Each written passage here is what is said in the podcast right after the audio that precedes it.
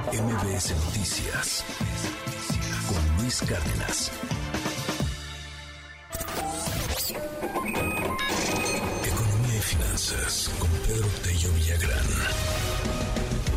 Querido Pedro, te mando un abrazote. Oye, eh, notas eh, pues ahí contrastantes en materia económica esta alerta de la ONU sobre la desaceleración de la economía mundial, pues obviamente que nos pega, ¿no?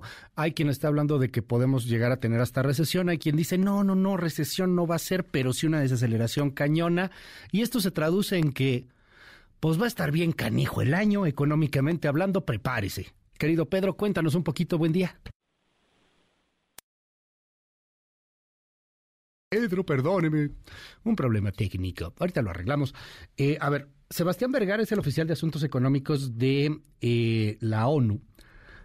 Destacó que la economía mundial se desacelerará del 3% para el, para el 2022 a 1.9% en 2023. Es una de las más bajas en las últimas décadas. Creo que tengo ahí el audio de esta de, de Sebastián Vergara. Escuchemos las perspectivas se han deteriorado. En los últimos seis meses hay un, se observa un, deterioro de las condiciones económicas. Nosotros en este momento estamos proyectando que el crecimiento mundial se va a desacelerar de un 3% en el año 2022 a apenas un 1.9% en 2023. Este 1.9% en 2023 es uno de los más bajos en las últimas décadas.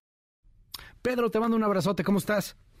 Luis, buenos días, qué gusto saludarte. Pues mira, es interesante observar cómo desde afuera se percibe que el ambiente para los negocios a escala mundial se está enfriando, se está llenando de nubarrones y que en consecuencia la economía mundial va a avanzar en este 2023 a un ritmo menor al que se registró en el año 2022.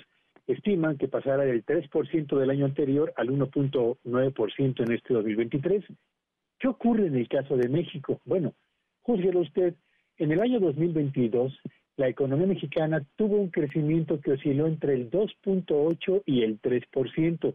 La cifra, la primera estimación la conoceremos el jueves de la próxima semana, tan pronto como el INEGI la dará a conocer.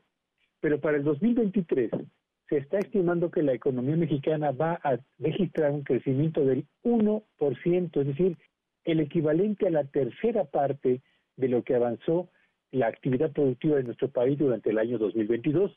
¿Y por qué se presenta este cambio tan repentino en las perspectivas de la economía mexicana? Bueno, pues porque tal y como lo dio a conocer el día de ayer el INEGI, la economía mexicana registró en el último trimestre del año 2022 un desempeño muy poco favorable. ¿Por qué? Bueno, pues porque en septiembre, solo en el mes de septiembre, Luis Auditorio, el INEGI considera que la economía mexicana tuvo un avance del 0.7% en comparación con el nivel de actividad económica registrado en el mes anterior, es decir, en agosto.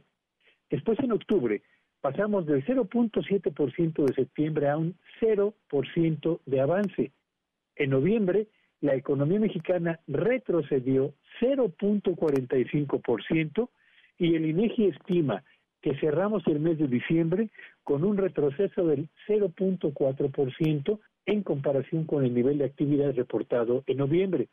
Así que cerramos 2022 con una economía en una clara tendencia descendente y abrimos 2023 con el peor embate inflacionario para una primera quincena del año de los últimos 22 años, o lo que va del presente siglo, con el ánimo de los empresarios para invertir francamente muy bajo, y con una disposición de los consumidores para adquirir bienes y servicios afectada no solamente por la inflación, sino por los problemas de los gastos realizados en el fin de año del año anterior. Así que esta, este ajuste a la baja en el crecimiento esperado de la economía mundial para el 2023 es acompañado por un ajuste significativamente mayor a la baja para la actividad económica de nuestro país, de acuerdo con las tendencias recientes y con lo que se perfila en este 2023, Luis.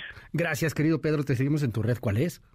Sí, Aventura en arroba Petello Villegas y que tengan un espléndido día.